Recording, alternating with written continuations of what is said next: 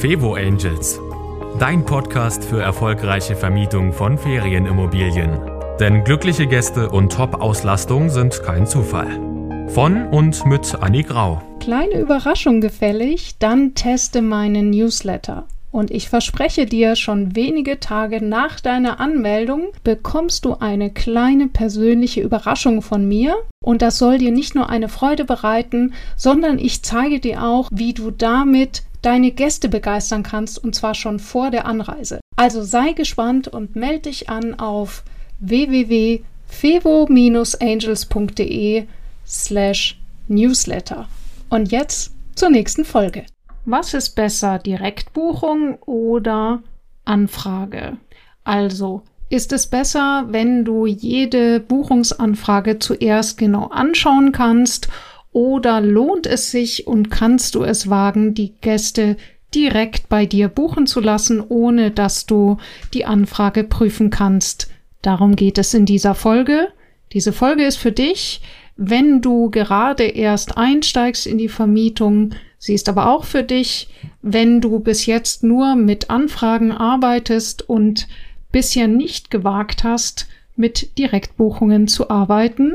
Und sie ist auch für dich, wenn du eben dich mit dieser Frage trägst und derzeit zu wenig Buchungen hast. Viel Spaß mit dieser Folge.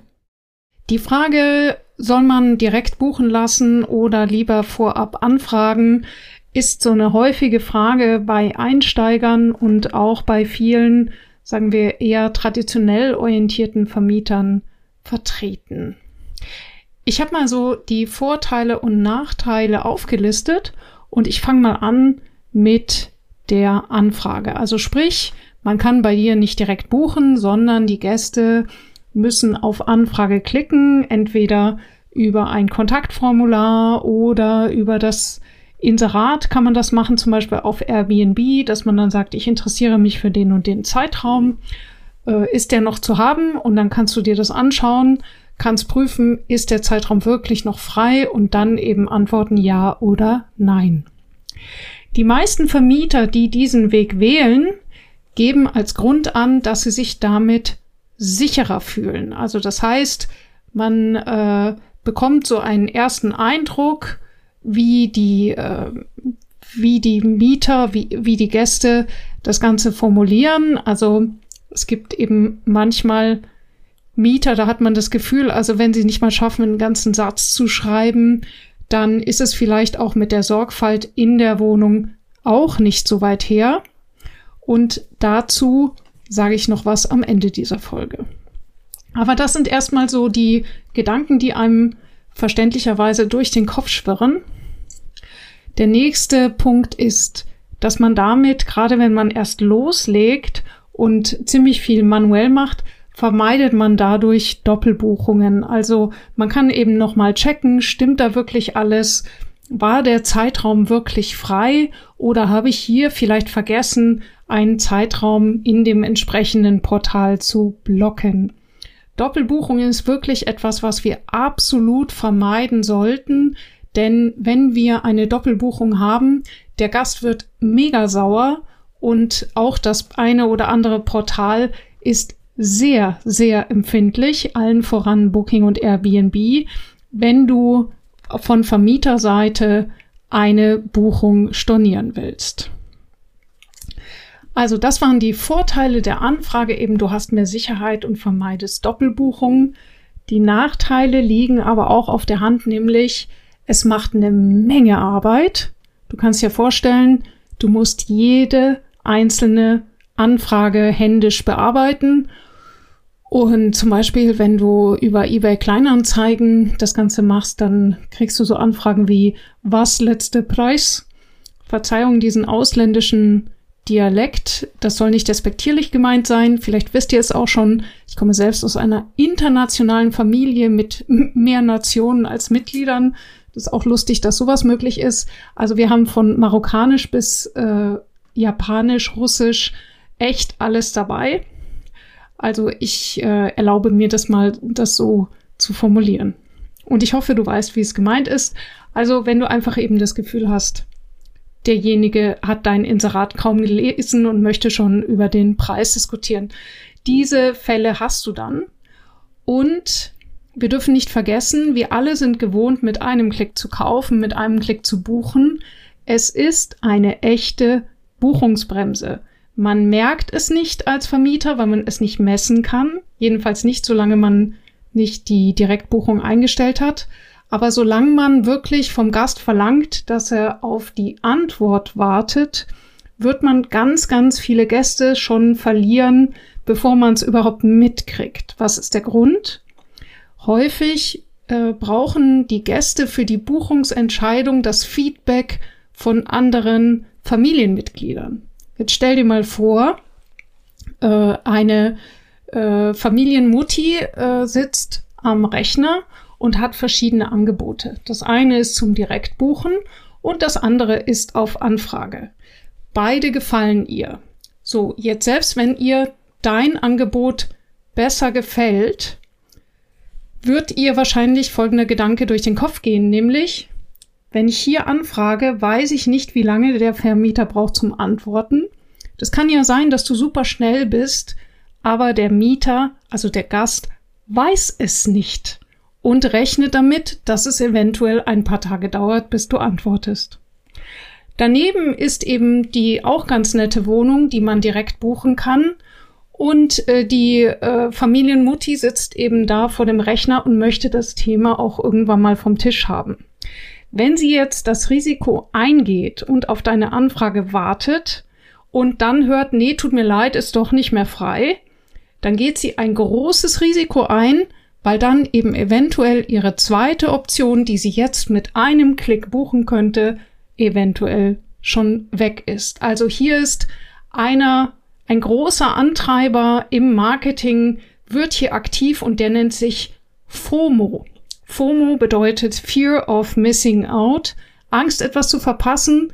Das heißt, eine Anfrageoption löst die starke Angst, etwas zu verpassen aus, und zwar nicht zu deinen Gunsten, sondern eben zugunsten von Vermietern, die eine Direktbuchung anbieten. Und dann gibt es noch eine ganz blöde Missverständnisfalle. Die habe ich neulich in einem Forum gelesen, dass nämlich ein, äh, ein unverbindliches Angebot mit einer Buchungszusage verwechselt wurde. Das heißt, wenn du eine, also wenn du die Anfrageoption nutzt, dann fragen ja die Gäste an und zum Beispiel schickst du ihnen dann ein unverbindliches Angebot und sehr, sehr häufig hörst du nie wieder was von den Gästen. In diesem Fall war es tatsächlich so, der Vermieter hat das Angebot geschickt, auch groß mit der Überschrift unverbindliches Angebot und ein Jahr später wird überrascht, er ist selber ausgebucht und die Gäste sitzen vor der gebuchten Wohnung, also neue Gäste, und fragen freundlich, wann sie einziehen dürfen. Dem Vermieter wird heiß und kalt und stellt eben dann fest, die Gäste haben gedacht, ein unverbindliches Angebot kommt einer Buchungszusage gleich. Das ist natürlich nicht so. Also das Problem dabei ist, obwohl der Vermieter in diesem Fall 100 Prozent im Recht war, hatte er trotzdem das Problem an der Backe. Warum? Wie der Vermieter dann nämlich auch treffend berichtet hat, die Gäste können ihn ja trotzdem auf Google bewerten, auch wenn gar keine Buchung besteht. Und das ist einfach dieses Fiese dabei, dass du eben, du kannst hundertfach im Recht sein, aber der Gast kann eben dir auch immer noch eine negative Bewertung reinbrezeln, weil die wenigsten werden sagen, oh, tut mir leid, da habe ich mich vertan. Also ja, das klingt jetzt erstmal erstaunlich, ist vielleicht auch nicht die häufigste Situation, aber es ist eben auch ein Grund oder beziehungsweise ein Aspekt, den man beim Thema Anfrage versus Direktbuchung im Blick behalten darf. Konkret bedeutet das für dich, alle Angebote, die du rausschickst, solltest du unbedingt abhaken. Also das heißt eben auch dir sicherheitshalber die Klarheit einholen, dass hier tatsächlich nicht von einer Buchung ausgegangen wird. Oder du nimmst eben das Risiko in Kauf, dass der Gast dich völlig falsch versteht. Ich weiß, es ist kein riesiges Risiko, aber ärgerlich, wenn es passiert, ist es auf jeden Fall. Gut, also Nachteile, echte Buchungsbremse, macht eine Menge Arbeit und im Extremfall eben sitzen plötzlich Gäste vor deiner Tür, die definitiv nicht gebucht haben. Bei der Sofortbuchung ist es dann natürlich umgekehrt. Das heißt, du hast hier viel weniger Arbeit. Du kannst sogar den kompletten Buchungsprozess und zwar sei es von der Auswahl bis zur Buchung, bis zur Rechnungslegung, bis hin sogar zum, zum Check-in. Du kannst alles automatisieren. Ist also eine super Sache, auch wenn du wenig Zeit hast oder selber nicht vor Ort bist. Also ich meine, klar kannst du auch den Check-in bei der Anfrage, äh, ähm, äh, bei der Anfrage, wie heißt es, automatisieren. Aber du weißt jetzt, was ich meine. Also wenn es dir darum geht, wirklich so wenig wie möglich zu tun zu haben, dann ist die Sofortbuchung auf jeden Fall das Richtige für dich. Und gerade in der jetzigen Zeit ein ganz, ganz wichtiges Argument. Du wirst damit definitiv mehr Buchungen haben weil die Gäste eben nicht warten wollen, weil dein Inserat dann auch auf dem Portal weiter vorne angezeigt wird. Die Portale wissen ja auch, was sich gut verkauft. Und erst dadurch wird dir ein Inserat auf dem größten Portal überhaupt, nämlich booking.com, das wird dir dadurch erst möglich. Du kannst auf booking.com nicht mit Anfrage inserieren. So, wenn du dir jetzt mal vorstellst, es ist wie wenn du ein Verkäufer bist. Entweder du bist auf Amazon oder du verkaufst halt weniger, weil die meisten Leute, so leid es uns tut, kaufen halt über Amazon und die meisten Gäste mehr als jede zweite Übernachtung buchen über booking.com. Das können wir jetzt mögen oder nicht, aber es ist einfach so. Und wenn das unser Thema mehr Buchungen ist, dann sollten wir auf Booking vertreten sein. Die Nachteile oder Voraussetzungen sind auf jeden Fall, dass ich empfehle, dass du einen Channel Manager nutzt. Da ist Mubo ganz gut, auch wenn es da in letzter Zeit ein bisschen Schwierigkeiten gab. Alternativ solltest du mal Logify prüfen. Die gehen gerade äh, etwas stärker hier in den deutschen Markt, sind ansonsten in USA. Ich habe Logify selber noch nicht, aber eben merke, okay, die geben sich richtig Mühe und ich werde das mal beobachten. Bin auf jeden Fall dankbar auch für Feedback von deiner Seite. Wenn du Logify nutzt, schreib mir gerne. Ja, und dann das zweite, die zweite Voraussetzung oder Bedingung ist, dein Inserat muss wirklich eindeutig sein. Also das heißt, dass du dort eindeutig die Zielgruppe beschreibst, die Details, was die Wohnung alles beinhaltet und bitte, bitte, bitte schau dir dazu auch mal meine YouTube-Videos an, zum Beispiel äh, Verkaufen mit der Amazon-Technik oder der Magnum-Trick. Also da gibt es jede Menge Videos auf YouTube. Ja, mich gibt's auch auf YouTube. Und dort findest du jede Menge Tipp, Tipps, wie du so ein Inserat aussagekräftiger machst. Oder du hörst einfach die restlichen Folgen in diesem Podcast durch. Neulich hat mir äh, meine sehr geschätzte ähm, neue Kooperationspartnerin Sonja hat mir gesagt, sie hat alle meine Folgen im Zug durchgehört. Das stelle ich mir furchtbar vor. Also Annik acht Stunden am Stück finde ich schon echt hart. Sonja, wirklich Respekt. Aber du kannst es ja in kleine Stücke schneiden. Also Folge für Folge immer beim Sport. Ja, das war's schon zum Thema Anfrage versus Direktbuchen. Ich hoffe, ich konnte dir da ein bisschen helfen und ich kann verstehen, wenn du immer noch so ein bisschen Sorge hast. Und ich kann dir eins sagen. Die, das Risiko, dass irgendjemand in deine Wohnung geht und sie nicht in Ordnung hinterlässt, das können wir nie zu 100 Prozent ausschließen. Aber wir können es stark eingrenzen, indem wir wirklich mit Bedacht unsere Portale auswählen, die Art, wie, wie wir das Ganze präsentieren. Es ist auch eine Preisfrage, also sprich zum Beispiel, wenn du dich vor Partys mit vielen Jugendlichen äh, fürchtest, was äh, durchaus eine, äh, eine angemessene Sorge ist, ja, dann müssen es natürlich klare Hausregeln sein. Das darf auch schon direkt im Inserat sichtbar sein.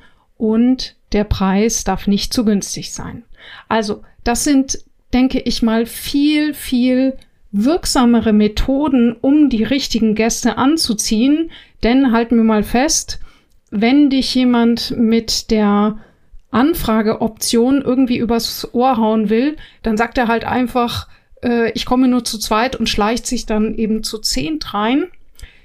Wie du das vermeiden kannst, da gibt's noch viele, viele weitere Möglichkeiten, auch in der Ferienwohnung, dass du hier technisch nachrüstest und also sofort bemerken würdest, wenn hier mehr Leute reingehen als gemeldet. Das würde jetzt aber diese Podcast-Folge sprengen.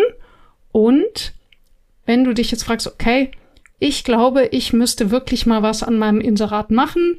Ich möchte mich langfristig trauen, auf die Direktbuchung zu gehen. Ich brauche mehr Buchungen, aber bitte nicht von jedem, sondern nur von Gästen, die mir wirklich gefallen. Dann würde ich dir, dir empfehlen, dich mal in meinen Newsletter einzuschreiben, denn in den nächsten Wochen, also beziehungsweise Genau gesagt, im September werde ich meinen nächsten Kurs starten und so bist du der oder die Erste, die davon erfährt. Du kannst dich leicht einschreiben auf www.fevo-angels.de slash newsletter fevo-angels.de slash newsletter und du findest den Link auch unter dieser Folge.